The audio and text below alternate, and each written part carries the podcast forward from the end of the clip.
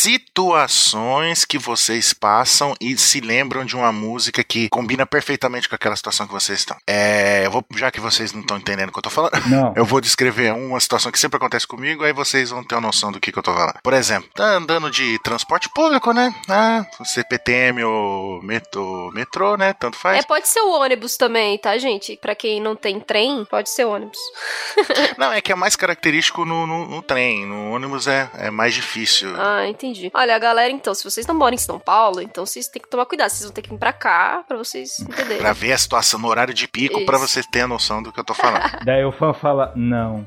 não, me obrigue. Não, então, saindo, andando de trem, no horário de pico, aquela muvuca ali, parecendo o exército do Xerxes, sabe? Um monte de gente ali, ah, tudo um- entuchado ali, né? Perto da porta, né? Que é todo mundo indo trabalhar, estudar, ou seja lá o que for, fazer. E aí, quando abre a porta do telefone, toca aquele pi da portinha pra abrir, aí na hora que abre, os gênios, os seres providos de QI 300, né? Super gênios, em vez de esperar o pessoal que tá dentro do trem, que já quase não tem espaço ali, que é, é um espaço não newtoniano ali dentro, né? Porque dois corpos ocupam o mesmo espaço dentro do trem. É, sim. E em vez de esperar o pessoal sair pra entrar, não, não, o pessoal quer entrar antes do pessoal sair. Junto. É, aí fica aquele, aquela muvuca, empurra, empurra pra frente, pra trás, pra frente, pra trás. E antes, eu era, eu, né, uma pessoa civilizada, uma pessoa educada, né, que tenta exercer a cidadania, uma pessoa que tenta manter a calma, fala, não, não vou empurrar as pessoas. Ficava tentando desviar no meio das pessoas ali, tipo, né, escorregando ali, passando. Chega, chegou uma vez, de tanto acontecer isso, eu fui me irritando, fui me irritando. Aí eu peguei e resolvi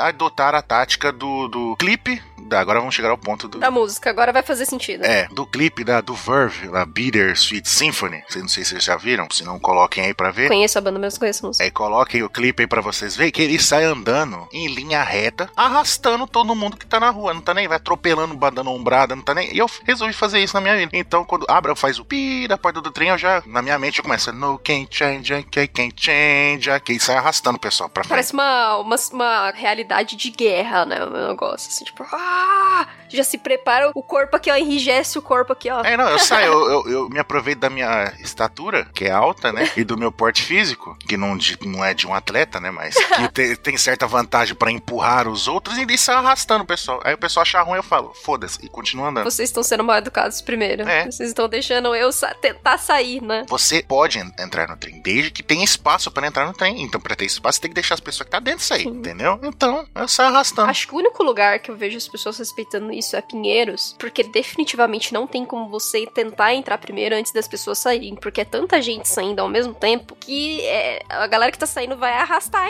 mesmo, entendeu? Então, tipo, as pessoas aprenderam a esperar todos saírem pra conseguir entrar. Acho que é a única situação que eu conheço que as pessoas respeitam. Primeiro eu tenho que dizer que quando assim tava falando isso, na minha cabeça eu já tava imaginando que você tava, tipo, quando você tava lá no meio desse pessoal todo, tal, querendo passar, eu tava imaginando que você pensava, lembrava da abertura do Rei do Gado, que tem aquele cara em cima do cavalo assim, não tem? Tipo, tananana, em volta tem um monte de boi rodando em cima, em volta dele Ah, assim. não, então, antigamente era assim. Antigamente era assim, né? Eu, como lá o, o- o protagonista da novela, que eu esqueci o nome dele agora. Maledito Berdinazzi. Isso, isso. Rodando ali no meio da pessoa, tentando sair do meio ali, peguei aquele monte, de- aquela boiada ali, rodando em volta de mim, não deixando ninguém sair, ninguém entrar e fica aquele impasse, né? Eu confesso que eu realmente imaginei essa cena. Não, vejam o trailer, o clipe da música que eu falei. Eu me simpatizo muito com a sua situação, assim, porque automaticamente, assim, eu me vi outro dia imitando também uma cena de, de uma abertura de um seriado. Uhum. Que eu- é, o mais engraçado é que eu nem gosto desse seriado, sabe? Não é que eu não gosto, mas é- eu não assisti ele, sabe? Eu não assisti ele. Mas a, a minha irmã assistia e eu via sempre a abertura, porque passava pra caramba isso na televisão, inclusive na TV aberta. Que é One Tree Hill, né? Ou acho que é Laços da Coisas da Vida, como é que é? Algo assim. Eu não sei. Ah, eu não lembro. Mas eu sei que tem um carinha passando com basquete na abertura. Sim, então na abertura o cara tá atravessando uma ponte com uma roupa, aqueles moletons que tem capuz, e ele tá jogando, quicando a bola assim enquanto ele anda, né? E toca aquela Sim. música lá, aquela I don't wanna be anything, eh, vai por aí, vai, né? No caminho para a minha casa tem uma ponte muito semelhante à do seriado. E outro dia eu me toquei disso. Outro dia, assim, já tem um tempo, porque eu faço isso já há algum tempo mesmo. Mas eu um dia estalou assim, eu falei, caraca, parece mesmo, né? Só falta a bola de basquete e o moletom, né? Aí de vez em quando eu ando cantando a musiquinha quando eu tô atravessando a ponte, eu fico cantando mentalmente também, ah, nana, e fingindo que eu tô quicando a bola, assim, sabe? Com a mão, igual retardada. Estou na abertura do seriado. É, É sério, eu faço isso, cara. Eu faço mesmo. É, é um negócio impressionante, porque eu realmente nem, nem assisti a série, mas ficou, sabe? Ficou marcado, assim, na, na minha cabeça. Então, para mim, essas coisas de música já são um pouquinho diferentes, porque eu gosto muito de pensar nas músicas como se fossem trilha sonora, sabe? Tipo de um filme ou tipo uma história, alguma coisa do tipo. Então, eu viajo muito nas músicas que eu ouço, sabe? Então, é, esses dias eu tinha acabado de sair do banho, aí eu conheci uma banda nova e eu gostei muito da música. Aí, tipo, come começou a tocar quando eu cheguei aqui no quarto, logo depois do banho. E eu falei assim: essa música é muito da hora, é muito da hora. E aí eu fiquei, tipo, imaginando, eu criando como que seria o clipe dessa música, porque a música é meio fantástica, assim, sabe? É do The Joy Formidable, uma banda indie. Que eu nem sei se é conhecida, mas eu,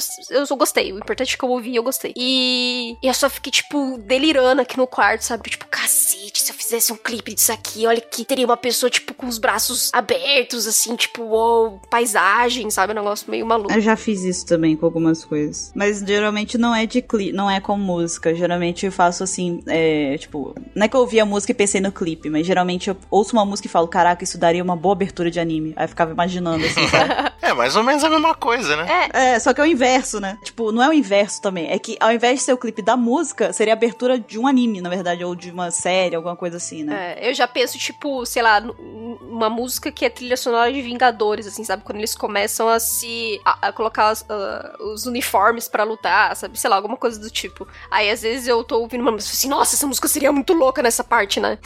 tipo isso. Uhum. Aí, pensar, eu já pensei várias vezes, falta coragem de eu começar a, fa a fazer um MV com a música do Street Fighter, de Street Fighter, do Street 4, com cenas de One Piece, que na minha cabeça é foda. Tipo, caralho, ia ser ficar muito foda.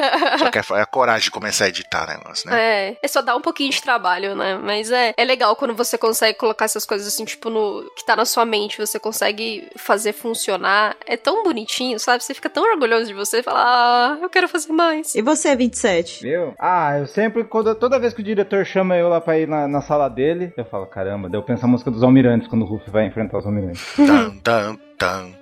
Tan, tan, tan, tan. Ou quando eu atendia uma empresa que daí precisava de cinco técnicos que ia trocar umas 200 máquinas, daí tocava a música do Arlong. Uhum. Uhum. Quando eles estão indo lá, eu penso isso. Uma boa, serve também. Não, mas é legal. Uhum. Sabe uma outra música que eu escuto bastante que coincide muito também com o que eu tô fazendo? Hum. Geralmente eu escuto muito a abertura do Apex Cash quando eu vou ouvir o podcast, sabia? É? Olha só que coincidência, né? Por que será? Coisa não. Eu tenho um pressentimento, inclusive, que ela está tá, tá chegando. Ó, logo mais. Tá chegando a hora? Tá, Tá chegando chegando. a hora. Pera aí, pera aí. Não, pera aí, pera, tô escutando bem baixinho aqui, ó. Ela tá aumentando. Tenho uma leve impressão de que ela vai tocar em um. 3, 2, 1.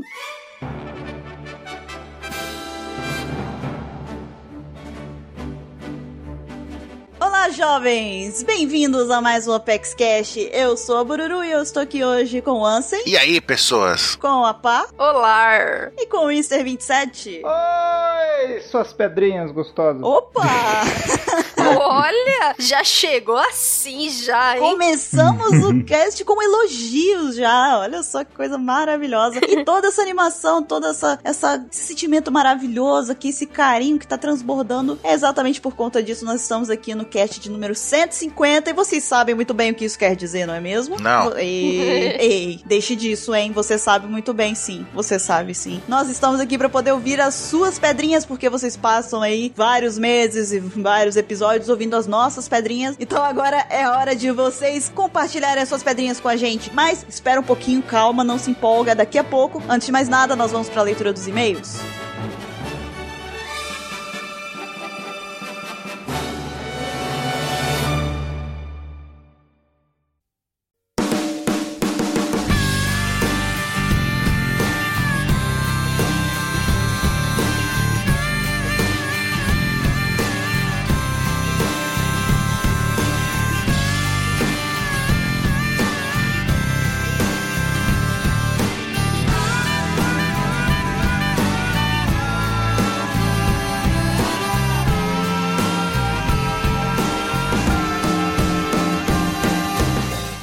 Vamos lá para mais uma leitura de e-mails do Apex Cash. Eu e Ansem estaremos aqui essa semana na companhia de vocês. Diga olá, Ansem. Olá, Ansem.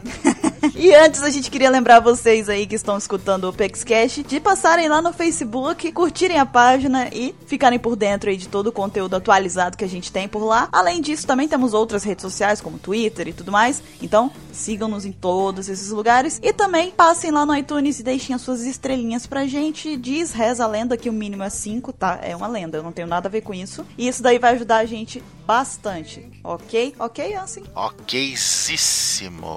E acho que agora é fanart, não é? Agora é fanart porque o pessoal, eles, eles ouviram você, Ansem. Eles sentiram o hack semana passada, que dessa vez vocês estão, ó, de parabéns, viu? Ah, fiquei decepcionada, tá vendo? Como não mandaram? Mas em compensação, Ansem, você vai ficar orgulhoso dessa semana. Comece, comece pra você ver, comece. A primeira fana, entre aspas, fanart foi enviada por Mário Souza, de 20 anos, de Cruz das Almas, Bahia. Ele mandou aqui um videozinho, que vai estar no link aí, do Mr. 27, quando ele percebe que os fãs aceitaram o número 27, o nome, o codinome dele.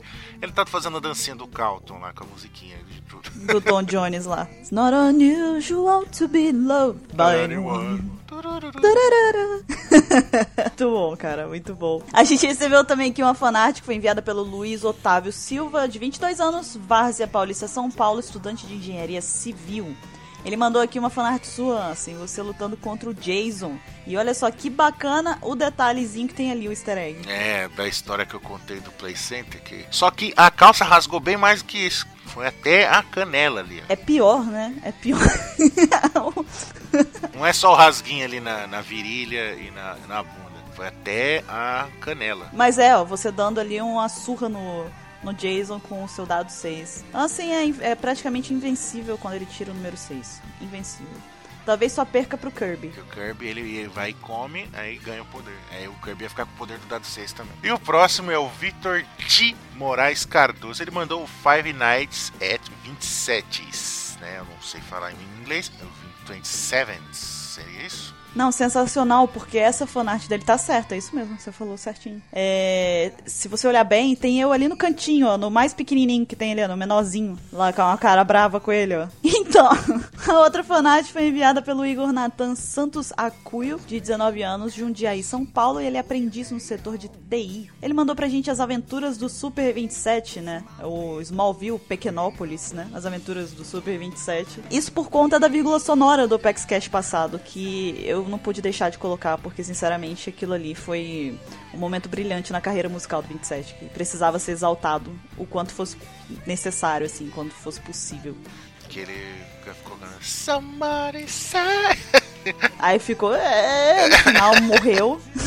Gasgando. Morreu no final da música, mas passa bem no momento. E a próxima foi enviada por Wagner Cardoso Pereira, 17 anos, Canoas, Rio Grande do Sul. Ele mandou também relacionado ao Five Nights, só que é o Five Nights 27 Bear. Hum, é verdade. Olha ele, ele escondidinho, com o house preto ali, ó. Ele, é- ele gosta do, de morango, né? Cereja, algo assim. Cereja, é. É, cereja. Ele gosta desse aí. Que ele acredita piamente que ele chupando o house cereja, ele cura qualquer. É a semente dos deuses, sabe? A semente dos Que ele deuses. cura só doença. cura ele, é, só aparentemente. funciona com A ele. gente recebeu também uma fanart enviada pela Grazi Lorenzotti, de 20 anos, também do Rio Grande do Sul, e estudante de educação física. Ela mandou aqui uma fanart do Densetsu no Kaizoku a respeito do- da reação dela com o capítulo 6, que é um capítulo de muitos feelings, que se você não chorar. Se você não chorar, você provavelmente tem alguma coisinha ali que tá, não tá acontecendo certo no seu coração, porque é muito emocionante mesmo o capítulo. E aí depois quando você tá se recuperando, o 7 já é uma promessa de que você vai tomar uma rasteira e ali ficar chorando pelos próximos 27 anos. É mais ou menos isso. E aqui temos outro vídeo, e só que esse foi enviado por Alexandre Cândido, de São Roque, São Paulo, cursando física na Universidade de São Paulo, olha só. E o vídeo que ele mandou aqui é um trecho do último da última introdução do Cash, que você, Bruno, está contando o seu sofrimento na, na pensão do Bates Motel lá, quando o Mr. 27 bate na porta. Foi sofrido, cara. Foi sofrido. Ah, ficou muito bom, ficou muito legal, né? Inclusive, eu mostrei o vídeo pra, pra Pá também, e ela morreu de rir. ela adorou e mandou agradecer também. Tava rindo de nervoso, né? É, é, não, na hora lá, quando aconteceu, a gente tava rindo de nervoso. Agora que passou, a gente pode rir de verdade, né? Não tem problema. Já tô segura em casa, não tem problema. A gente recebeu aqui também uma fanart do Vicente Ferrer, de São Luís, Maranhão. E ele mandou aqui a Here's 27. Eu misturo português com inglês mesmo, tá, gente? É assim. É aquela cena do Iluminado, né? Que aparece a cara lá do Nicoso lá. Pá, assim, eu te peguei, te achei. E as últimas fanarts enviadas nessa semana foram enviadas por Levi Augusto. Ele mandou duas aqui. A primeira é o Mr. 27 Freddy, né? Que está a carinha daquele urso panda do, do joguinho, né? Fred's Night lá. Só que com 27 na cara. na testinha ali, né? Representando o Mr. 27. E a outra aqui é o Masterpiece, que a gente vê o Sanji como Gordon Levice lá. Levice, não sei a nome dele, supervisionando a, a, a, a produção do bolo, né? Do novo bolo que a, Big Mom quer comer. a Puri ali pegando fogo de tanto, tanta paixão pelo Sanji. E a Cat Chiffon, elas fazendo o bolo.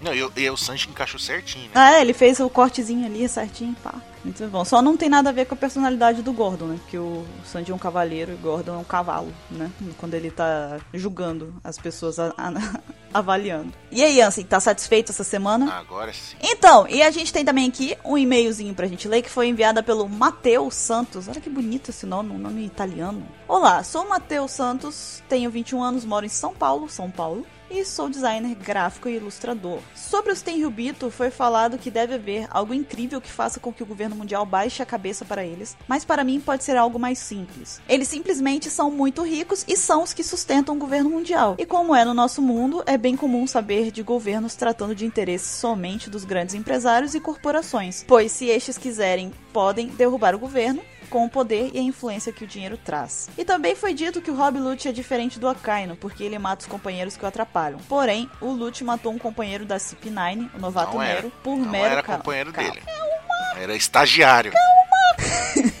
por mero capricho no capítulo 373 só porque eu achou fraco. Sou fã de vocês. Ótimo trabalho com o podcast. Abraços e PS. Volta, pauta secreta, por favor. Tá voltando, tá voltando devagarzinho, tá voltando. Ah, assim, continue seu, seu raciocínio a respeito do Nero. Não, ele não era companheiro do, do, do Lute, não. Ele era um estagiário genérico bosta. E o Lute, e, e- e voltando àquele assunto que a gente tava falando de justiça, como ele era um merda, como ele nem, nem sabia fazer todas as técnicas, ele tinha acabado de entrar, ele não era companheiro deles. Tipo, você pode ver que entre eles ali, os caras, os ex-membros da CP9, eles tinham uma relação até de, tipo, amizade, assim, você pode ver. Companheirismo, né? Sim, e o outro cara ali não, era um cara random que entrou no grupo, entendeu? Então quando ele viu a oportunidade de, de se livrar de um estorvo, de um peso, ele foi. Eu- ele estava obstruindo a justiça do Lute. É, eu acho que o que a gente quis dizer quando a gente disse. Quando a gente fez essa diferença, diferenciação entre o Akainu e o Lute, é que é o seguinte. O Lute realmente, ele já é, eliminou pessoas que eram inferiores na- no ponto de vista dele, já. Mas, é, como o Ansem disse, o Lute, ele tinha um, um sentimento de companheirismo, pelo menos, ou de respeito, no mínimo, com os companheiros dele da CP9. Tanto que quem acompanhou a história de capas da CP9 lá após tudo que aconteceu em Ines Lobby, vai ver que realmente aconteceu sim algumas coisas assim relacionadas a companheirismo. Eles ajudaram o Lute quando ele tava mal e tudo mais, e o Lute não tratou eles mal por conta disso. E o Akainu, por um outro lado, ele é como se fosse um touro daqueles que a gente solta numa, naquelas é, tourada espanhola que sai correndo no meio da rua, assim, tem um monte de gente. Ele não tá nem aí, ele não quer saber se é do time dele, se não é do time dele, se ele gosta, se ele não gosta, ele não tem isso. O negócio dele é tipo, eu preciso destruir aquela pessoa. Ok, vou pisar em todo mundo que eu preciso, vou matar todo mundo que eu preciso pra chegar ao meu, ao meu objetivo, entendeu? É esse nível aí de diferenciação. O Lute, mesmo sendo às vezes bem mais cruel, chegando a, a ter um pouquinho de similaridade com a Akainu, ele não chega nem perto do nível da, da brutalidade do Akainu com qualquer pessoa, entendeu? Com qualquer um. Então é mais ou menos essa daí a diferenciação que a gente quis fazer, ok? E obrigado por ter mandado o e-mail, Matheus. Foi muito bacana você ter trazido é, esse questionamento pra gente poder é, adentrar um pouco mais e explicar um pouco melhor. Ah, e só, só, pra, só, só pra terminar, a gente não tá protegendo, entre aspas, né, o Lute, não. Os dois, tanto o Lute quanto a Kaine são os filha da puta mesmo, entendeu? São ruins mesmo. A gente, não tá, só tá- a gente só tá diferenciando tipo, o jeito de agir de um e do outro. É, não tô passando a mão na cabeça de ninguém aqui não. Não, não, não. Os dois têm que apanhar mesmo. E agora chega da gente falar, Ansem, porque é a vez dos nossos ouvintes trazerem as pedrinhas deles pra gente. Então vamos voltar para o tema principal do Apex Cash, que tá todo mundo esperando a gente lá. E a gente se vê aí numa próxima leitura de e-mails futura. Bom Apex Cash para todos. E lembre-se, se vocês quiserem mandar e-mail pra gente, contato arroba. Vamos lá, falou!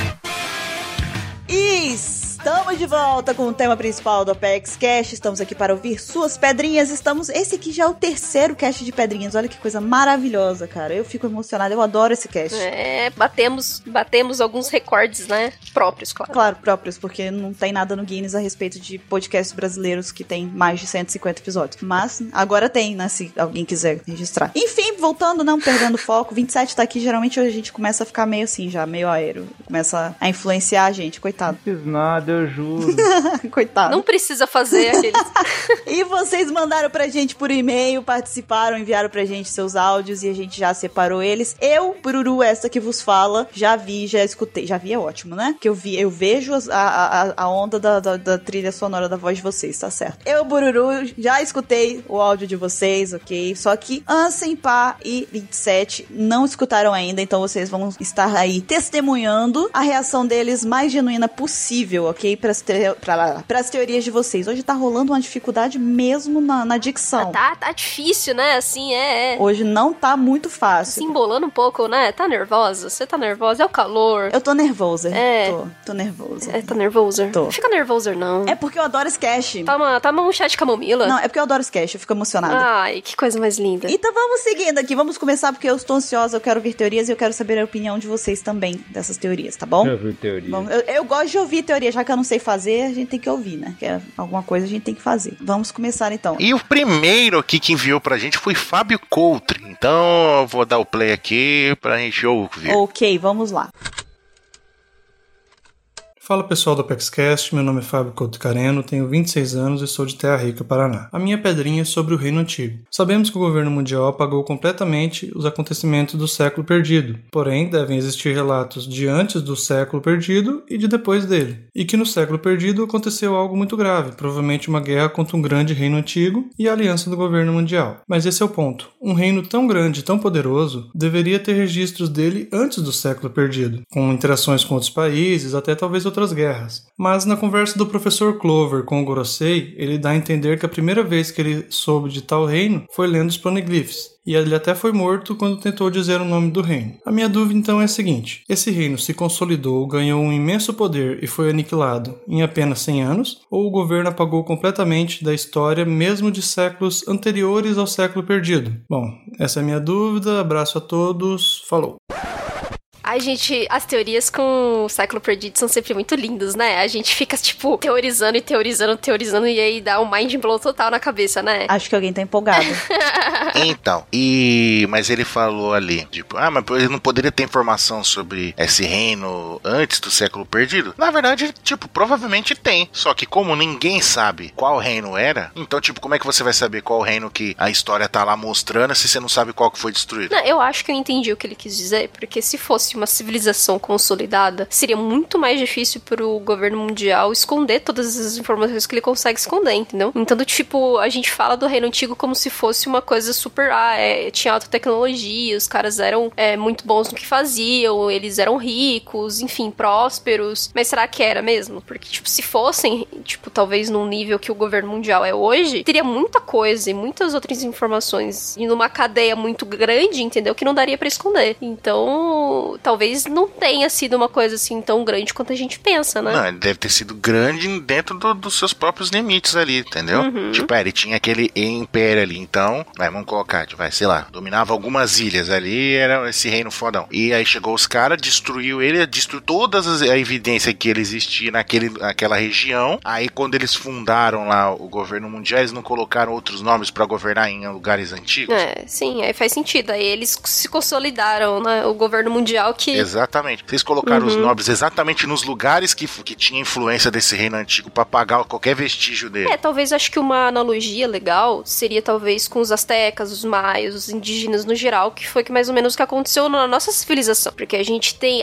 Existe algumas informações, mas só que é, é tudo muito. Pra gente, é uma coisa muito distante, né? É uma coisa que a gente não se atém muito a, a saber as histórias, né? Desses povos e tudo mais. A gente sabe que os astecas foram importantes e tudo mais, só que muitas coisas deles, é, os espanhóis e outros países destruíram, né? Outros impérios destruíram qualquer vestígio de coisas que a gente poderia saber, né? Mais historicamente dos astecas. Uhum. Maias, enfim. Acho que pode ser uma analogia parecida. Então, assim, por mais que a civilização antiga se fosse próspera, ela era próspera nos limites dela, que nem o Ansem falou. Acho que isso faz sentido. E talvez, talvez é, pela co- coisa do idioma, né? Talvez eles todos eles falassem na- no idioma dos poneglyphs.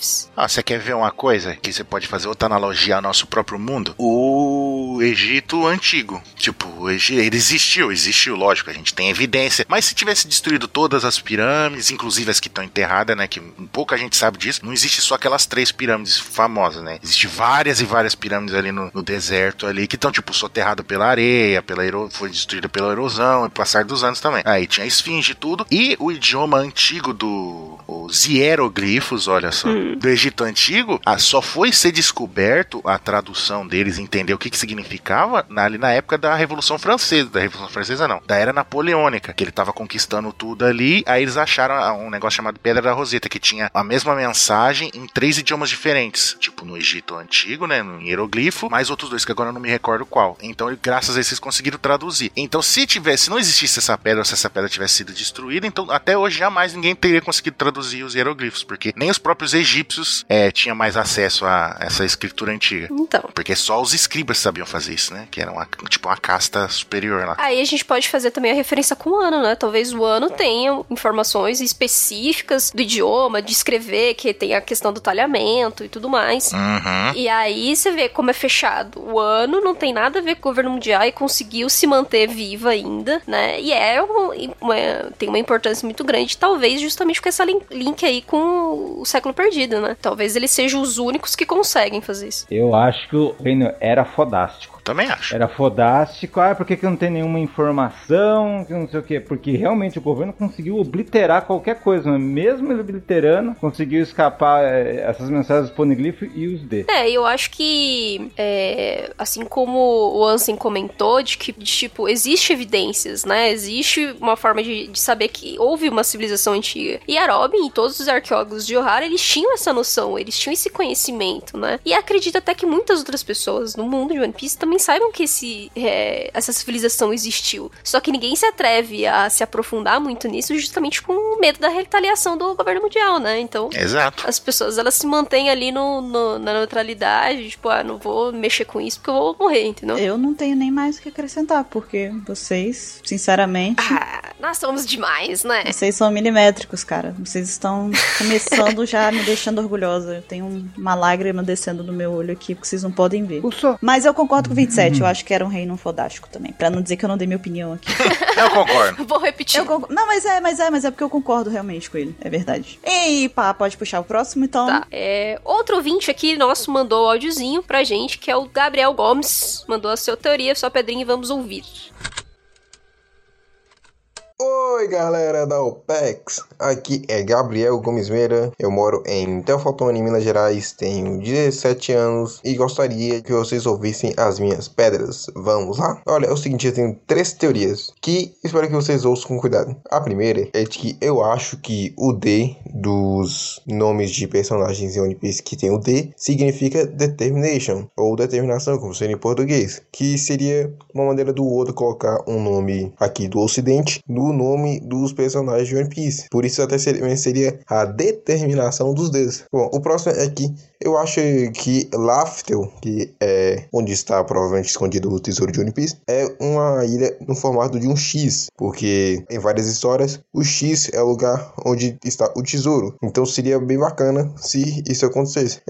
Mas isso é baseado na pedra. E eu também tenho a ideia, uma teoria de que provavelmente o narrador da história de One Piece seria o personagem porque ele é um excelente contador de histórias. E já imaginaram se no futuro, quando é, One Piece tivesse acabado, de repente mostrasse o Usopp na vila, na vila dele, na vila Sirup, e todo mundo ouvisse as histórias dele contando, aí ninguém ia acreditar, afinal ele é um mentiroso. E acho que seria uma, bo uma boa maneira do Oda é, colocar o, o Sopo como um personagem bem importante. E também isso seria o foreshadowing mais velho de todos, porque o narrador é desde o início da obra. Então, galera, eu por aqui com o cabo, porque esse foi o limite que vocês imporam pra mim. Um abraço a todos e um abraço especial ao Brasília, cara. Falou!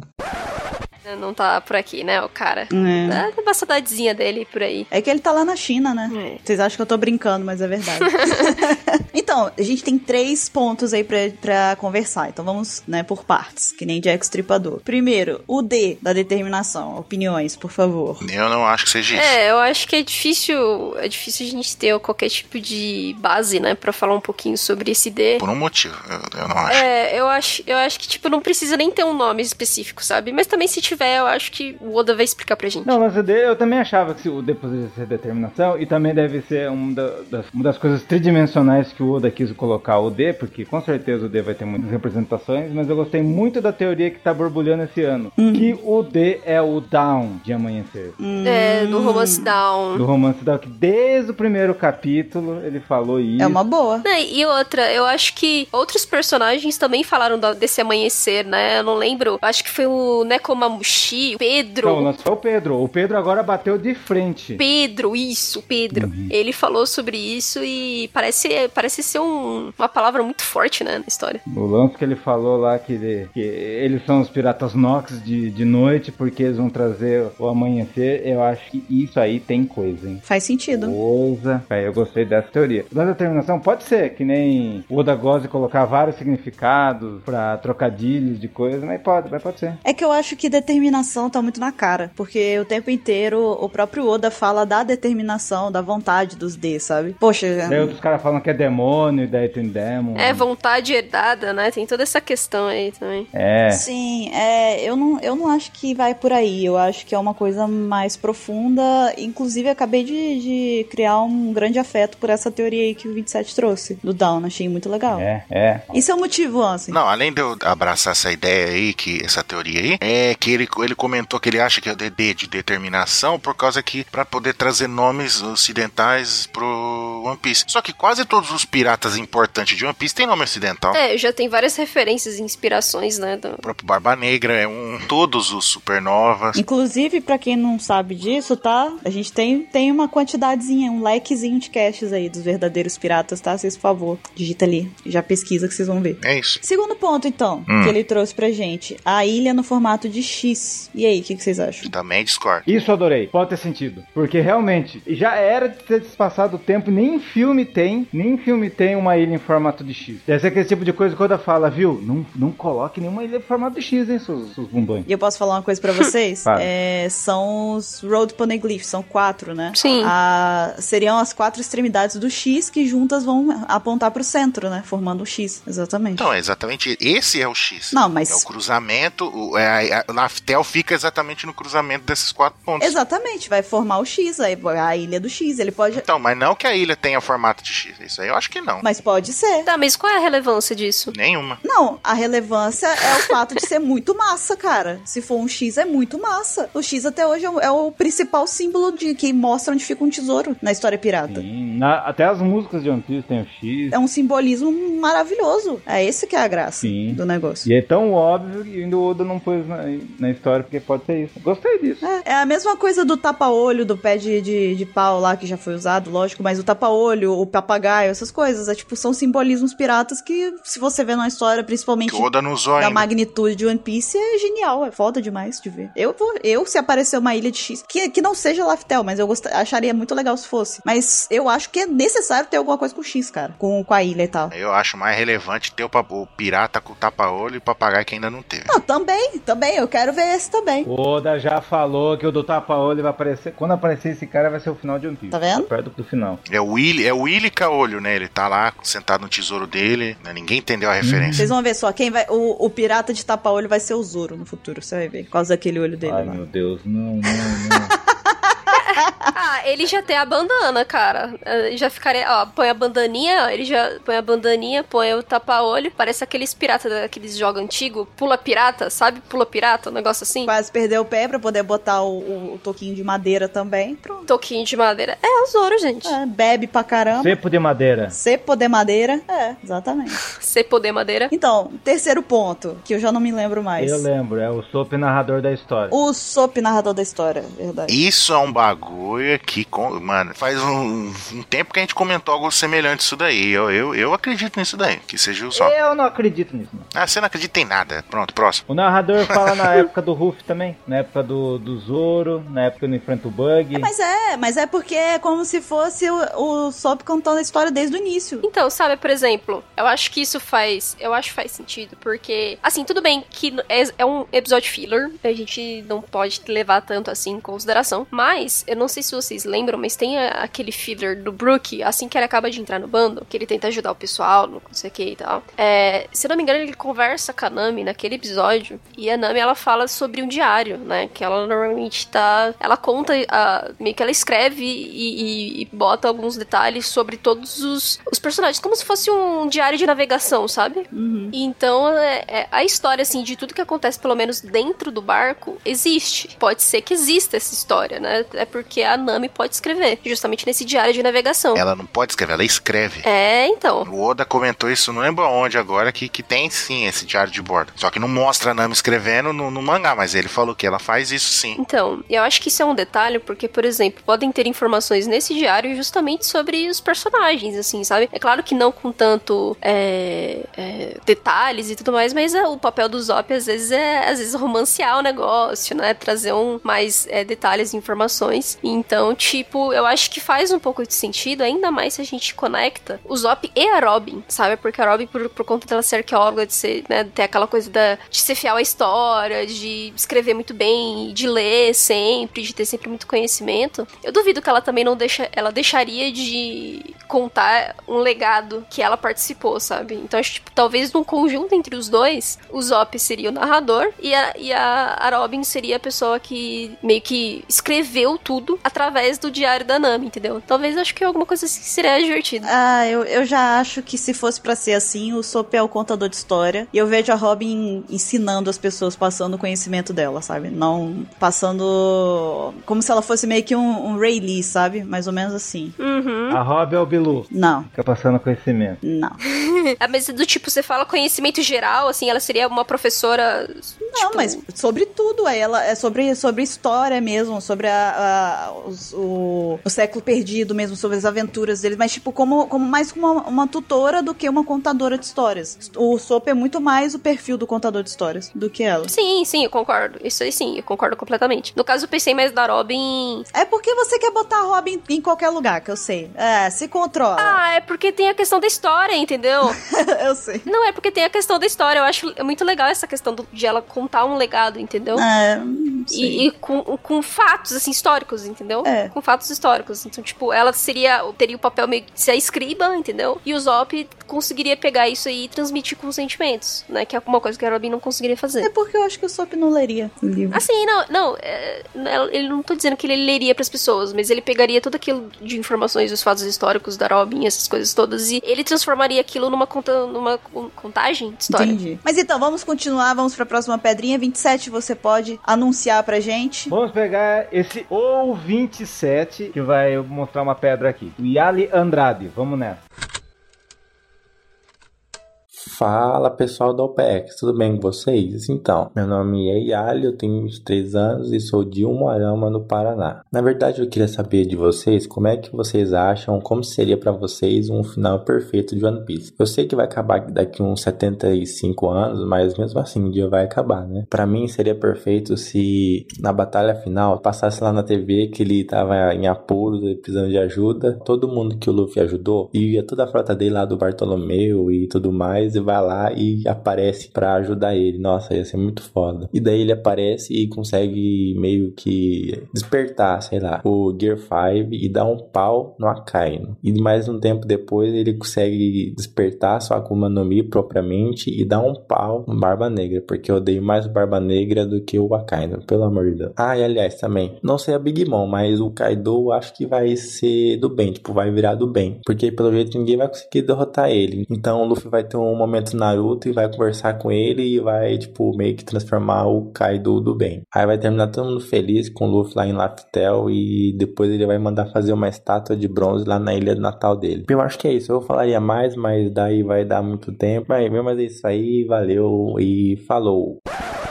E aí é. Antes de mais nada, eu só quero que o Ansem faça uso do bordão dele aqui, por favor. É o que, rapaz? Não era esse que eu tava querendo, mas esse serve também. Tá bom, então volta. Não é Naruto. Exatamente, esse mesmo, porque, né? Como assim, né, Naruto? Vocês são loucos. Não é Naruto. Gostei do que ele falou. Mas ele falou do Naruto, não é Naruto. É One Piece. Pastor Naruto, que converte todo mundo. mas diga, mas diga. Fale o que, que você gostou do dele. Que eu gostei? É. Ah, eu gostei do. Tipo assim, ele falou que vai aparecer na TV essa guerra, essa guerra no final, tá? Mas eu acho que não, não precisa nem aparecer, porque tá todo mundo com o Vivrecard do Ruff, daí todo mundo já vai notar que o Ruff tem a pulsa e já vai lá antes. Até o Bellamy tem o Vivrecard. É verdade, até o Bellamy tem. E eu já acho que vai ser diferente. O que, que você acha? Vai ser diferente? Que quando tiver, for ter esse quebra-pau geral aí que precisar, vir a galera do, da frota do Chapéu de Palha, os outros aliados dos outros reinos, que for ter esse quebra mesmo, vai ser aquele negócio, não vai ser tipo, ah, o Luffy tá em perigo e vamos lá ajudar, não. Vai ser o Luffy falando, então, lembra aquele juramento que vocês fizeram? Então, agora é a hora de vocês mostrar que vocês realmente vão honrar ele. E ele, o Luffy chamar o pessoal, entendeu? Ah, não, eu acho que vai ser o, o Ruffy passando um aperto lá e os caras chegando assim, tipo, vrum, tipo, pra poder botar o terror, sabe? Não, não, não, não, a gente já viu isso. Mas é bom ver de novo. Uma coisa que poderia acontecer, de, tipo, por exemplo, não precisa ser necessariamente Ruffy, mas você ter ali pessoas dentro do bando fazendo esse papel, sabe? Do tipo, eles, eles conseguirem identificar, tipo, o Ruffy precisa da nossa ajuda agora. Ele nos protegeu até aqui e agora é a nossa vez de proteger eles. E aí eles fazem o chamado, entendeu? Tipo, não só da grande frota, mas, pô, exército da Vivi, a galera do céu, sabe? A Nami chama a galera lá do céu. Um negócio assim, sabe? Um negócio que, tipo, vai juntar a galera mesmo. Vai ser um negócio federal. Vocês estão sentindo a mesma sensação de quando o Ace brigou lá com, com o Barba Negra e a gente não sabia o que aconteceu? É me- eu, eu sinto a mesma coisa com o Vivricard do Ruff, que todo mundo... Ah, por que que mostrou esse lance do Vivricard e todo mundo tá com um papelzinho? Ah, pra localizar ele, né? Não, porque ele vai se ferrar lá no final, lá. É, porque as pessoas, ah, com as pessoas sabem que ele tá ferido, né? Que ele tá. E, e aí, realmente, isso faz sentido. Até o Sabo tá com o negócio. É por isso que eu falei, que eu acho que vai ser a hora que ele vai estar passando um aperto tenso lá e vai,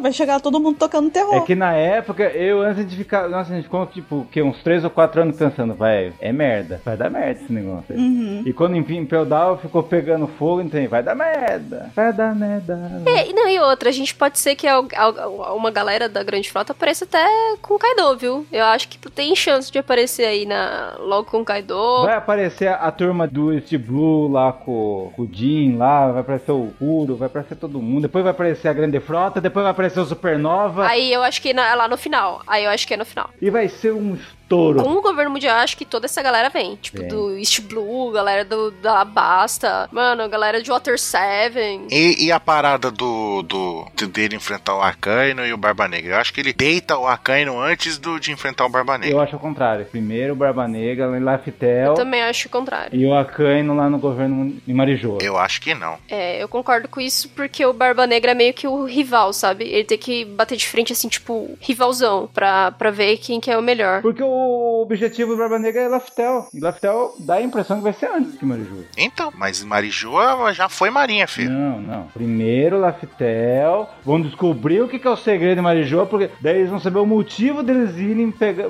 derrotar o Gorosei. Ah, eu já acho que vai fazer um cerco aí, alguma coisa. A Marinha não vai deixar pra impedir do, do Luffy chegar lá. Aí vai ser a hora que ele vai sair no braço com, com os caras. Aí vai ganhar, da, da- tipo, eliminou a Marinha. Pronto. Não eliminar de matar, né? Mas, tipo, esse, esse desafio, esse perigo da, do Akainu vai, vai acabar. Agora não, agora vamos pra, lá, pra Laftel. E aí chega lá, tá o Barba Negra lá. Oi.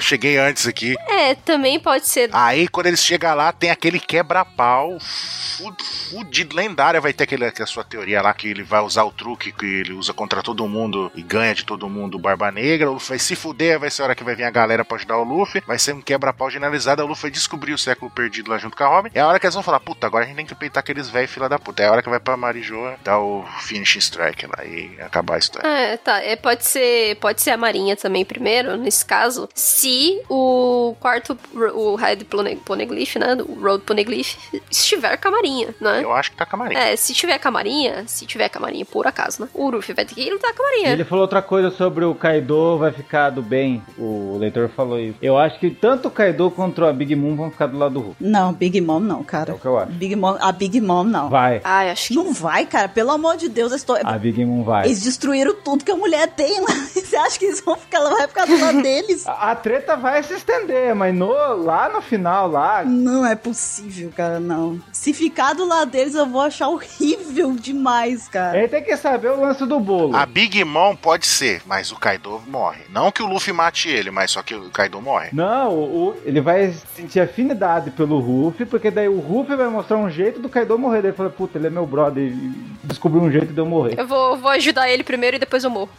Ó, tá vendo aquele cara ali, ó, com bonezinho e com sobretudo escrito justiça nas costas ali, ó? Tá- tem uma tatuagem no pescoço? Então, mata ele lá pra mim que você morre também. Aí os dois vai, faz o oco, eu mato a Kaino e morre o O Kaido. Kaido vai morrer agradecendo o Ruffy. Chapéu de palha me realizou meu sonho. É, sei lá. Pensamento. Alvan. Então, a próxima pedrinha que a gente tem aqui foi mandada pelo Igor Lima e a gente vai ouvir agora mesmo. Vamos lá. E aí, galerinha do ApexCast, meu nome é Igor Lima. É, eu sou de Vitória, moro perto da Bururu, né? Estado da Bururu. Um beijo pra, pra Bururu e todo mundo do ApexCast aí, né? Eu tenho uma teoria, né, sobre a morte do Sop. O que, que eu penso com isso? Lá no capítulo 117 do, de One Piece, o Sop ele fala que ele planeja muito ser um bravo guerreiro dos mares, com o Dory e o Brog, né? Os gigantes. E ele pensa que ele quer ser isso, mesmo que ele tenha que morrer pra isso. E eu penso, ah, recentemente teve a morte do Pedro, que ele foi um bravo guerreiro se sacrificando por todo mundo, né? E eu penso que, pô, uma hora vai ter uma briga entre o bando do Barba Negra contra o Chapéu de Palha, lá em, lá em, lá em Laftel. Que eu, eu penso, né, que os dois vão chegar juntos em Laftel, os dois vão descobrir o segredo do One Piece. Só que existe alguma forma, sei lá, alguma coisa que vai destruir a ilha. E poucos vão conseguir fugir. Aí, por alguma situação, alguma coisa que possa acontecer, eu sei que eu tô generaliza- generalizando muito, né? É porque realmente com dois minutos não dá pra explicar tudo que eu penso assim. Mas alguma forma pela qual é, teria que ficar alguém, sei lá, mesmo que fosse pra segurar uma ponte que o bando teria que passar, mas teria que ficar alguém pra trás com a destruição final que ia ter ali, sei lá, talvez um Buster Call, entende? É alguma coisa pra pro chapéu de palha poderem poderem fugir. Assim com a morte do Sop, sendo ele um bravo guerreiro dos mares, que ele se sacrificou pela sua equipe, por todo mundo, pelo chapéu de palha, para que eles sobrevivessem junto com, a, com o segredo do One Piece e poderem construir tudo que eles pensaram através de toda, toda a história, né? Tudo que eles conseguiram revelar. Então é isso, espero que vocês gostem. Valeu, um beijo, um abraço e tchau.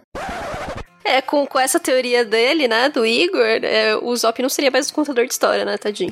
É verdade. E ele mora no País dos Tontatos. é do estado da Buru. Três anos, hein? Três anos de Apex Cash quase já, tá? Mesma piada. Então, vamos lá. Primeiro de tudo, eu quero só mandar um beijo pra ele também, porque ele mandou um beijo, tá? Mandou um beijo pra vocês também, tá? Se você tem educação, vocês puderem mandar um beijo pra ele. Tô de olho, Tá, hein? beijo não, só merda. Tá, manda um beijo, um ah, um beijo. Beijo do gordo, né? Aquelas. Enfim. Não, mas você não é gorda? Você é pequeno. Me deixa imitar o Jô Soares, menina. Meu, Xê, meu Deus do céu, hein? Oxi. Enfim. Vamos lá, então, pra teoria dele. O que, que vocês acham? O Sop morre? Não. Não. Façam suas apostas. O Sop morre. Ah, eu acho que seria legal. Faça a aposta primeiro, Anson. Não morre. Só isso? Só não, não morre, não. Pra mim, a Kaia tá se formando médica porque ela vai ficar, ficar ajudando o Sop de tanto machucado que ele vai ficar. Ele vai fazer algo fodástico. Pode ser até essa visão que ele teve aí que o Sop vai se sacrificar e tal, mas o Sop vai se quebrar tanto, tanto que daí vai precisar de uma médica em tempo integral que vai ser a Kaia. Daí nessa o Sop vai ficar contando os contos dele e vão fazer um livro, vão ficar mais ricos. Falei.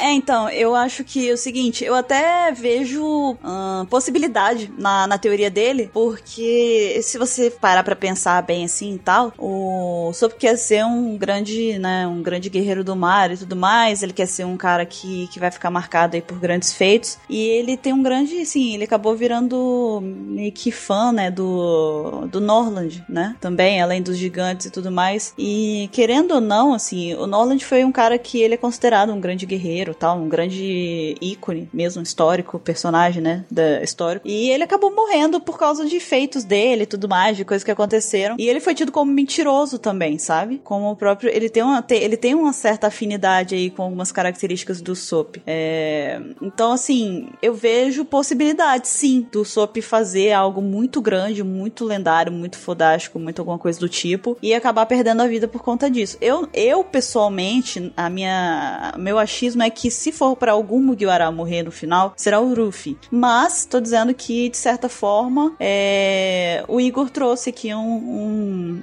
abriu uma portinha de possibilidade na minha mente, assim, sabe? Pra o fato do Sop, sei lá, chegar a morrer no final. É, eu acho isso legal, essa discussão que a gente tá fazendo, porque lá no cast que a gente falou da retratação das mortes que, que o Oda faz na história, é, esse tipo de morte que o Igor nos contou aqui, eu acho que faz sentido com aquilo que o Oda quer passar, sabe, na história. Então, tipo, não, é um, não seria uma morte do tipo, olha, é, em vão, alguma coisa do tipo, sabe? Eu acho que ele faria uma coisa que impactaria em todos os outros personagens, seria também uma coisa que todos é, carregariam, entendeu? E, e o Zop seria lembrado. Então, assim, é, ele teria feito o papel dele, né? E seria é, ovacionado lembrado, admirado por muitas pessoas, muitos outros piratas e pelos próprios companheiros. Eu consigo até visualizar as criancinhas no futuro aprendendo é, histórias sobre o Sop, sabe? Tipo, como se fosse a própria tem estátua do Norland e tudo mais. Houvesse uma do Sop e as criancinhas que quisessem ser ele, os aspirantes a guerreiros, a bravos guerreiros do mar e tudo mais, se baseando no Sop. Dá pra imaginar isso, sabe? É,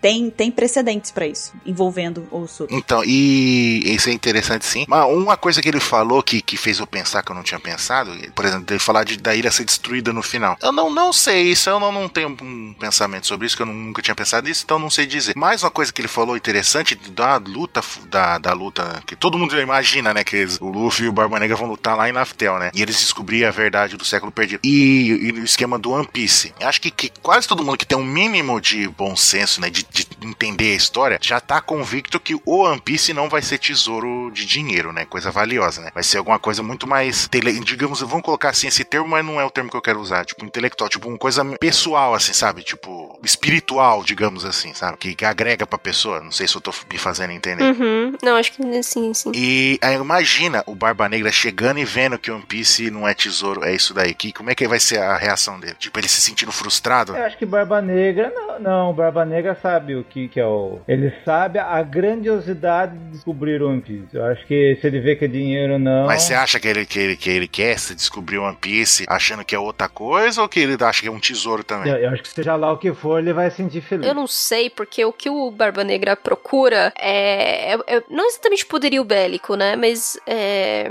ele, digamos que ele quer ser rei dos piratas, assim como o Luffy. Só que eu acho que o entendimento dele, né, de ser rei dos piratas é diferente do porque O Luffy quer ser livre, então ele quer ser rei dos piratas pra ele conseguir ir pra onde quiser e fazer o que quiser, né? É, só que a gente sabe que o Luffy ele não tem tantas maldades no coração, né? Agora o Barba Negra, ele talvez tenha uma questão ma- maior aí de dominação, né? De querer ser o mais forte do mundo, alguma coisa do tipo. Então, pra ele, se for uma coisa intelectual, né? Que o Ansem comentou, se for uma coisa, tipo, profunda, com uma mensagem, alguma coisa, uma missão a ser feita, é... eu não sei, se o Barba Negra não iria comprar um negócio desse, sabe? Não, não faria tanto sentido pra ele. Das duas, uma. Ou ele ia ficar, tipo, frustradíssimo, sabe? Decepcionado. Pra baixo mesmo, tá ligado? Tipo, entrar em depressão, assim, sabe? Igual o Luffy. Ficar de joelhos ali, tipo, igual quando ele achou que tinha. Esqueceu que tinha o bando dele ainda, sabe? Logo depois que ele se morreu, lá que ele ficou catatônico, tipo, sei lá, o Barba Negra ficar daquele jeito, tipo, de desgosto. Falar, puta, eu não acredito que eu fiz tudo isso pra chegar no final e ser isso, tá ligado? Não, o desgosto dele vai ser outra coisa. Ou ele pegar e ser exatamente ao contrário. Ele vê aquilo e fala, puta, era só isso? Para na mente dele, né? Ele vai ser um negócio idiota. Aí ele ficar com um ódio mortal e querer matar o Luffy de raiva, entendeu? Aí vai ser a hora da porradaria final. Ele quer amigos, mas ele, ele vai perceber que ele chegou, ele chegou no topo igual o Ruffy, só que ele criou laços falsos. E ele vai se sentir sozinho de novo. Daí que ele vai perceber que ele, ele, ele perdeu, vai ficar com cara desolada. Será que não? Daquela imagem quando ele é criança? Então, por exemplo, eles estão lá lutando, pá, não sei o que, aí descobre One Piece e fala, puta, One Piece era isso, será a reação dele, não sei o que. Aí acontece alguma coisa igual o nosso ouvinte falou, não sei o que, a ilha tá sendo destruída, todo mundo tem que fugir. Aí, tipo, eles estão, tá o, o Barba Negra e o Luffy fugindo, sei lá. Aí, tipo, meio que junto, né? Eles estão fugindo, fugindo, fugindo. Aí ele vê, tipo, o, o Mugiwara ajudando o Luffy. Não, Luffy, não sei o que. Aí a Nami faz um, um caminho de nuvem. Aí não sei quem joga a corda, sabe? Vai fazendo, ajudando o Luffy fugir pra até Ó, voltar foda, pro hein? navio. E o Barba Negra se fudendo sozinho porque os caras abandonou ele. Não, nenhum game era amigo dele. Só tava lá por interesse. É meio Toy Story 3 isso aí, né, mano? Nossa, me lembrou Toy Story 3 isso agora. Pensou? Nossa, ia ser um bagulho fudido, hein? É, embarquei também na sua, desse lance dele ficar com cara desolada. Eu lembrei dele criança lá, que eu dou desenho dele criança. O que importa pra ele é ter amigos, eu acho. isso. É, a gente saiu um pouquinho da pauta já, né? Quer dizer que não tem pauta, mas enfim, fica, fica aí a ideia. É o cast de pedrinhas, tá permitido. E por falar em pedrinhas, podemos ouvir a próxima, pá? Podemos. Mais um ouvinte aqui que trouxe pra gente a sua pedrinha é o Cassie Jones. A gente vai ouvir agora.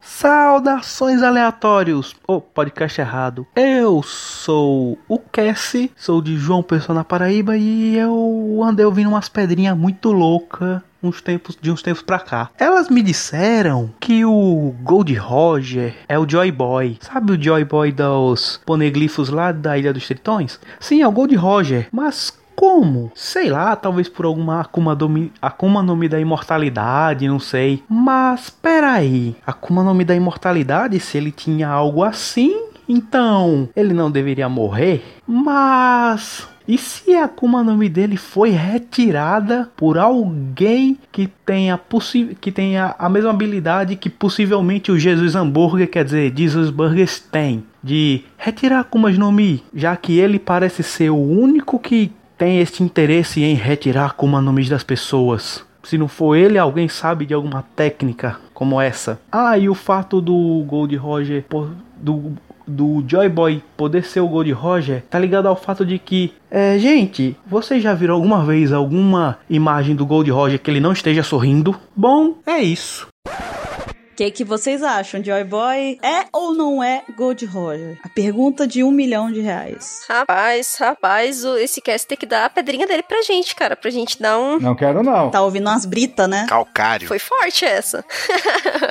Cara, eu acho complicado essa, e seguir por esse caminho tortuoso aí. hein? Porque fruta é, é muita coisa pra gente analisar aí que é meio difícil de, de- de sustentar, sabe? Porque Joy Boy ser Roger, é, Roger ter Akuma no Mi da imortalidade, ter sido roubada por alguém é muita doideira aí. É muita pedra ali, muito louca aí. Um ponto que ele falou ali do, do Jesus Burgess lá, que ele, ele é o único cara que rouba Akuma no Mi e técnica. Não, ele, ele deve usar o mesmo esquema do. Provavelmente ele deve usar o mesmo esquema que o Barba Negra deve ter ensinado pra todo mundo do bando. Eu até pensei que ele falou que é uma Akuma no Mi que rouba. Mas não, é todo o bando do Barba Negra, mãe. Sim, porque ele faz isso e eles estão colecionando Akuma no Mi pra fazer aquele bando de cheio de Akuma no né? É, mas eu concordo com nesse sentido, porque o Barba Negra parece ser o único que conhece essa tática de conseguir roubar Akumas no Mi, é, esses, os poderes, né, dos outros, assim. Parece que não é todo mundo que sabe, né, desse, desse ciclo, como que exatamente funciona, como que você pode roubar um poder da, da pessoa. E talvez só o Barba Negra também, né, tenha, assim, tipo, sai, saiba eh, os tipos de Akuma no Mi, saiba quais frutas podem, o Burgess, né, o outro é, membro do, do bando dele, vai carregar pegar pra. Eu acho que tem todo um esquema. Sim, mas isso é porque o Barba Negra tem um conhecimento realmente diferenciado a respeito de Akuma no Mi, porque ele, ele aparece, né, lendo no livro lá de Akuma no Mi. E a gente pode presumir que talvez exista um outro personagem de One Piece que futuramente pode mencionar, saber algo, ter lido algo a respeito disso, que é o Sanji, né? O Sanji também teve É, acesso é. a, a- o livro de Akuma no Mi, né? Não o mesmo do Barba Negra, eu acho. Mas ele também teve conhecimento de algumas Akuma no Mi, ele também leu a respeito disso quando ele era criança, né? Sim. Então ele é, pode ser que futuramente a gente tenha um pouco mais de informação até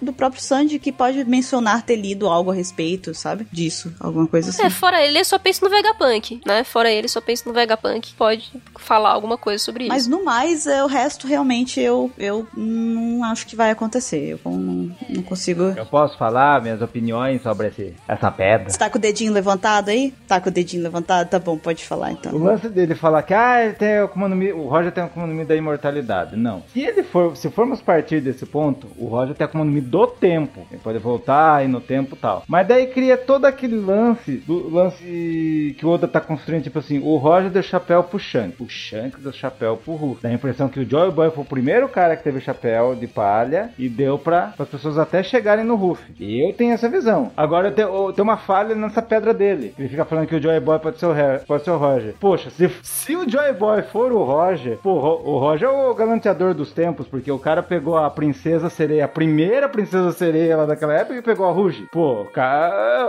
O Roger é fodão, hein? Não, eu acho que o, jo o Joy Boy pode ser, talvez, sei lá, um Jesus, assim, sabe? Eu penso no Joy Boy como um Jesus. É, é uma analogia. Assim como Jesus, ele, ele foi uma, uma figura que realmente existiu é, e tudo mais, né? Claro que você tem os apóstolos contando toda a história da Bíblia e tudo mais, que, enfim, isso gera vários questionamentos. Mas o Joy Boy seria meio que esse cara que existiu, essa figura importante que existiu e que mudou o tempo dele, entendeu? Eu acho que pode ter sido alguma coisa assim. É o deck sobrou. A gente já não fez essa teoria? Falando que ele foi um dos primeiros D, um dos sobreviventes do, do reino antigo, coisa do tipo? Foi no cast do século perdido, se eu não me engano. Mas enfim, seria. Eu, eu vejo o Joy Boy como isso, sabe? Um cara, tipo, talvez milagroso do tempo dele, da- do modo Um dele. Cara que tinha o mesmo sorriso que o Roger, que o Ruffy, que o Shanks. Um cara que sorri. Então, tudo bem. Então, 27. Eu? Sim, traz a próxima pedrinha pra gente ouvir agora. Vamos lá, vamos ao, ao, ao, ao 27, chamado Lucas Pinho. Então, vamos lá.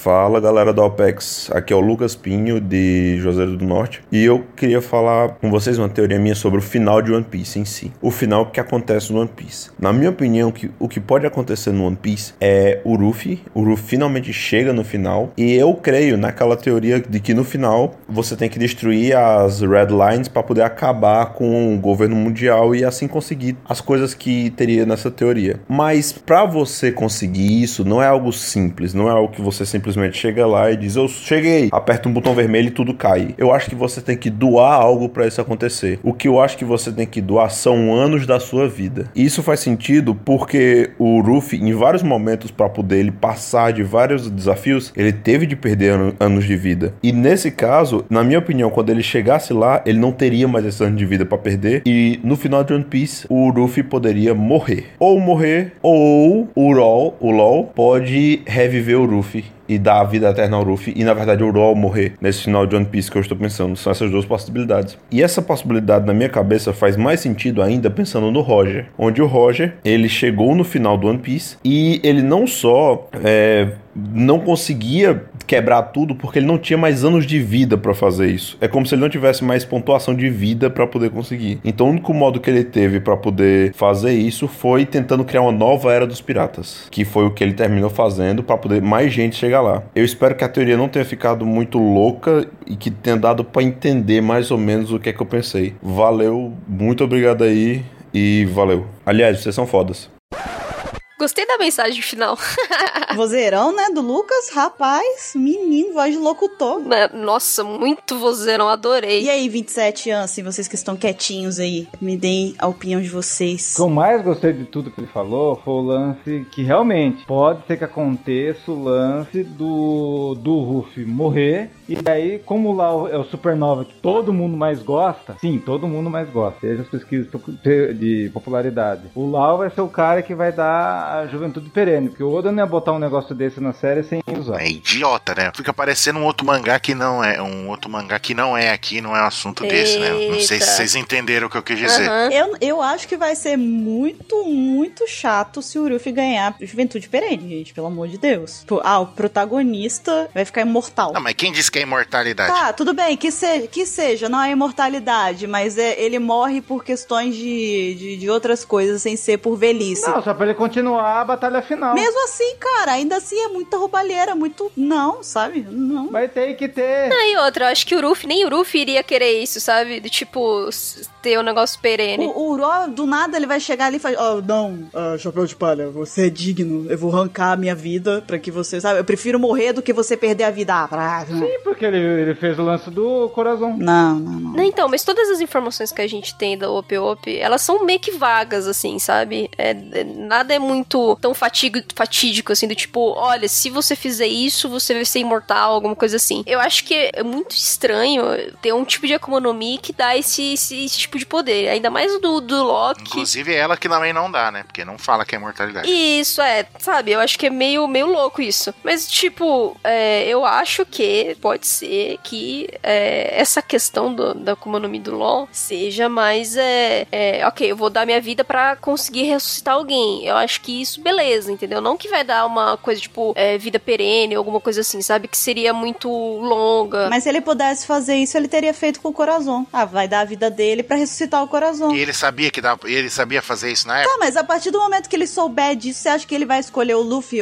no, no- ao invés do coração? É, ele vai lá pegar o esqueleto do coração. Ué, você não sabe? Você não sabe como é que funciona a Akuma no Mi? O, o Brook tá vivo aí. Até agora ninguém ensinou como é que funciona a Akuma no Mi dele. E o Brook tá vivo por causa da, da, da OP OP. Ah, legal, eu não sabia. Não, por causa da Akuma no Mi dele que ninguém sabe explicar até hoje como é que funciona. Ninguém sabe ensinar, ninguém sabe explicar a Akuma no Mi do Brook. Tipo, ah, beleza, quer dizer que sempre que ele morrer vai resetar e ele volta? Quer dizer que ele só podia ter usado uma vez, acabou a Akuma no Mi? Ninguém sabe. Da mesma forma que ninguém sabe da do, do Lore, ué. Ninguém sabe se o cara lá, ele, ele for ressuscitar o cara, vai mesmo que se for caveira, se for não sei o quê. Ué, a gente não sabe. Então qualquer coisa é válida, ué. Primeiro que também não falou que é ressuscitar também. Tá, tô falando a partir do, do princípio de que é ressuscitar. Porque vocês que trouxeram isso, a par trouxe. Eu tô falando que se trouxesse. Não, é o lance que o do Flamengo chegou e falou. Que por que que usa, por que que a OP no Mi é uma das Akuma no Mi mais, poder, mais caras e, ra, e raras que todo mundo quer? Porque o cara tem que chegar, o cara tem que estar vivo e chegar, viu? Compra essa Mi pra ter a juventude perene. E talvez aqueles cinco velhos tenham essa juventude perene. De toda forma, eu vou dar minha opinião. Independente do que quer que seja do poder overpower que é ainda supremo da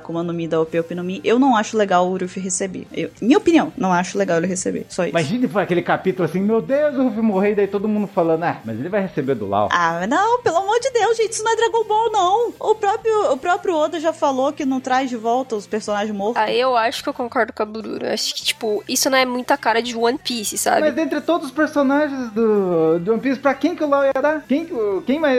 O Lau deve mais pra quem? O Ruff conseguiu realizar o sonho dele do coração? Eu acho que é uma questão, às vezes, de respeitar, de respeitar até a própria vontade do Ruffy. Eu não sei se o Ruffy iria querer esse tipo de coisa. Ah, não. Aí não. Então, agora você falou um ponto que é crucial. Tipo, pode ser sim. Vamos embarcar na ideia que o Luffy tá lá morrendo. Ah, eu vou morrer, não sei o que. Tá, sei lá, envenenado, alguma, sei lá, alguma coisa. Tá se fudendo lá e o Luffy vai morrer. Aí o Lau tá do lado do cara. Não, já sei. Finalmente eu vou usar a técnica lá que, graças ao coração, eu posso salvar a vida de alguém. Eu vou salvar isso porque o Luffy realizou meu sonho. Então é o mínimo que eu posso fazer por ele. Aí ele vai, vai começar a fazer o poder lá pra, pra dar saúde perfeita pro Luffy lá, pra ter a, a juventude eterna, a juventude perene, não imortalidade nem ressuscitar os mortos, ele não é Jesus. É, ele, aí o Luffy fala: Não, eu não quero isso. O Luffy negar isso, entendeu? E eu acho que isso faz sentido, tá? A- a- até pela personalidade do Ruffy, né? Ele quer pro- ele sempre quer proteger as pessoas. Ele tá desmaiado. O Ruffy pega, o Ruffy fala no começo da história, junto com o Kobe, que esse é o sonho dele, ele não se importa de morrer é, por isso. Então, tipo, eu não acho que ele vai querer que, tipo, se for necessário que ele morra, que ele dê a- até a última, sei lá, gota de energia, do, de, sei lá, o que quer que seja de sangue do corpo dele, eu acho que ele vai querer que seja assim. O Ace não tinha um Lau do lado dele. O Ruff vai ter. No fim, acho que a gente acabou nem falando tanto assim da, da teoria do Lucas, mas eu achei ela muito bem. Ela é estruturada, eu achei ela bem estruturada. Não é nenhuma coisa assim, tipo, olha, isso vai acontecer. Mas, é, é, dependendo de como a história tiver lá mais pro, pro final, é, eu acho que existe essa possibilidade Não exatamente do Loki, eu não concordo muito, acho que eu tô aqui junto com a Buru, mas em relação às outras coisas, eu acho interessante. Achei muito legal a teoria. É muito legal falar do final de One Piece. Acho que é isso. E por falar em final, a gente vai agora ouvir a nossa última pedrinha separada para esse Opex Cash, que foi enviada pelo Marcos Mota. Então vamos lá. E aí galera do OPEX, tudo bem com vocês? Meu nome é Marcos, tenho 27 anos e moro em São Paulo. Galera, o seguinte, é, a minha teoria é sobre o governo mundial. Vamos lá. É, eu acredito que eles são os verdadeiros vilões em One Piece. Eles protegem os Tenryubitos justamente por serem os descendentes dos fundadores e, consequentemente, guardam o segredo que lhes é passado de geração em geração. Esse segredo, galera, acredito eu ser o próprio One Piece, do qual o mundo já sabe, porém acham que é apenas o tesouro de Roger. E como Rayleigh já disse, eles já sabem a verdadeira história do século perdido, porém ainda não estavam preparados. Creio eu que era para revelar ao mundo, né? É, vamos lá. Na sequência, sabemos o que acontece, né? Band se separa, Roger se entrega, abrindo assim as cortinas para a era dos piratas. Sendo assim, galera, tudo isso que eu disse se concretizar no ápice do final de One Piece, o Luffy, o D predestinado junto aos Mugiwaras irão revelar ao mundo todo esse segredo por trás desses 900 anos, sendo que para os piratas ele será considerado como rei e para o mundo como salvador, entenderam? É, o governo mundial sempre foram os verdadeiros vilões e para ter total controle do segredo tiveram a incrível ideia de criar essa ordem para que pudesse manipular os, todos os fatos e consequentemente será a justiça que protege o mundo dos piratas, os vilões. Obrigado, galera.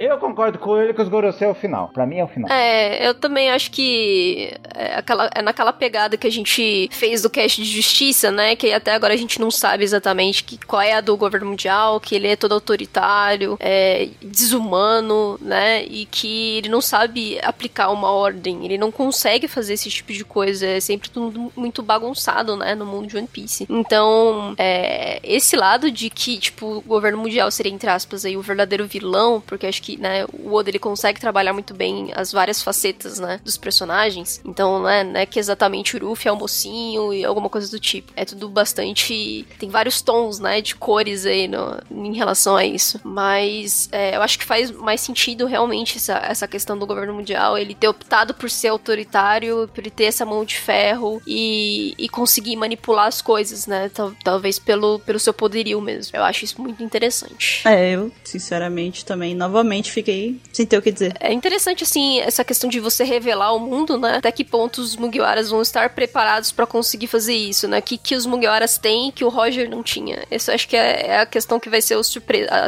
a, surpresa, né? Que o Oda vai trazer pra gente. Uhum. Mais alguma coisa que vocês queiram comentar da teoria dele? Ah, vai ser Ruff é o, é o rei dos piratas e mundo Salvador. Legal. Ok, então tá. Bom, então a gente vai ficando por aqui, né? Já tá no final dessa, desse cast de pedrinhas. Ah, é, também estou triste. Que ah, pena. Vamos ficar ah, tristes. Ah. ah. mas tudo bem, não tem problema. Daqui a 50 casts a gente faz de novo, ó. Tá logo ali. Muitas pedrinhas interessantes, é. né? Muitas teorias do, do, pessoal aí que. Algumas meio loucas, algumas com o pé no chão. Todas de, do jeito deles, né? Interessante. Pois então, vamos ficando por aqui. Agora é a vez de vocês ouvintes. Comentem agora e deem a opinião de vocês a respeito da pedrinha dos seus colegas ouvintes. Olha só que bacana. Agora vocês vão falar aí o que, que vocês acharam dessas teorias que eles trouxeram e também das nossas opiniões, é claro, e compartilhem com a gente as suas teorias e as suas ideias, ok? Mandem e-mail pra gente, deixem comentários aqui no post do Apex Cash e a gente se vê semana que vem no próximo Apex Cash. Até lá! E, até lá, vai ser um cast especialzinho!